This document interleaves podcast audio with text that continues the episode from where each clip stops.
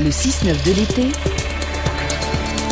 sur France Inter. Un été avec Paul Valéry, poète et visionnaire. D'ailleurs, Paul Valéry avait anticipé son propre oubli et c'est Régis Debray qui nous le rappelle ce matin, comme chaque matin. La mer, la mer, toujours recommencer. Il me semble que je me retrouve quand je retourne à cette eau universelle. Un été avec Paul Valéry. À peine sorti des sables, je fais des pas admirables dans les pas de ma raison. Par Régis Debray. Avatar. La vitalité des grands morts a un instrument de mesure, un postéromètre. Il se règle sur les baptêmes des rues et des places, la cotation des manuscrits sur le marché bibliophile, le nombre des thèses de doctorat, les parrainages de promotion à l'ENA ou ailleurs.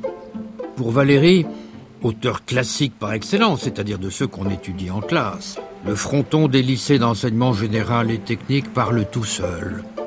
Il n'y a que deux lycées Paul Valéry en France, l'un à 7, normal, sa ville natale, l'autre à Paris, dans le 12e arrondissement. C'est assez peu. Saint-Exupéry en a 13.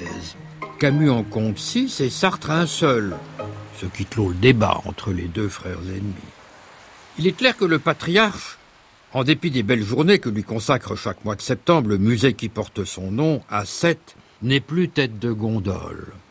Métal hurlant a tué la jeune Parc, et la contre-culture, devenue rectrice et directrice, a mis en haut ce qui était en bas, et vice-versa, et qui ose parler en ces termes haut et bas, est un malpropre. Ce bannissement mérite d'être regardé de plus près. Il y a en fait un auteur qui s'en va et un autre qui arrive. Le Valérie prescrit s'efface peut-être, mais le Valérie proscrit tient la route mieux que jamais. Notre Cassandre avait prévu le coup, si l'on peut dire. Paul Valéry écrivait L'homme sait ce qu'il fait, mais il ne sait ni comment il a fait ce qu'il a fait, ni ce qu'a pu ou pourra faire ce qu'il a fait. Et il vaut mieux pour lui de ne pas le savoir, car cela risquerait de le vexer profondément. Ce qui reste d'un artiste après sa mort est rarement ce qu'il tenait pour sa part la plus haute, la plus digne de lui survivre. Diderot existe par le neveu de Rameau, non par l'encyclopédie, et Benjamin Constant eût été très fâché d'apprendre qu'il devrait sa survie à Adolphe, une petite parenthèse, et à ses journaux intimes. Chateaubriand aurait fort mal pris le naufrage du génie du christianisme enfoncé par les mémoires d'outre-tombe, pour lui un simple complément d'information. Et le Valérie qui nous est proche, c'est le plus tremblé et le moins sculpté. Aujourd'hui, très spécialement ému, je me suis senti d'une absurde jeunesse. Tout se passe comme si la part de son œuvre, qu'il estimait la plus digne de considération, la voix sans timbre parfaitement transmissible à laquelle il aspirait, s'était moins bien transmise finalement que ses plaintes amoureuses, ses insolences et ses murmures. À mort est un élixir extraordinaire. Comme si le temps avait échangé les places du dur et du mou, comme si ce qui lui était arraché au petit hasard par le malheur d'être assurait à un artiste sa survie, quand ce qu'il aura le mieux peaufiné de son vivant l'expédiera, bien malgré lui, après sa mort, dans le sous-sol aux archives.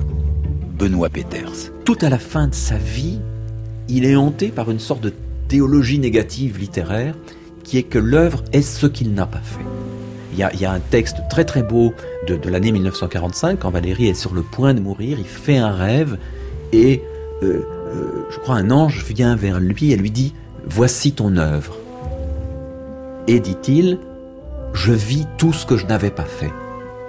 Et ce que je n'avais pas fait était infiniment beau, infiniment réussi, infiniment accompli. Donc voici ton œuvre, c'est l'œuvre non faite, c'est le remords, c'est l'absence de l'œuvre, mais tout à la fin euh, euh, de sa vie, encore quelques semaines plus tard, une des dernières notes des cahiers dit Après tout, j'ai fait ce que j'ai pu. Un été avec euh, Paul Valéry de Régis Debray, réalisé par Xavier Pestougia. Les textes sont lus par Laurent Stocker et Yael El.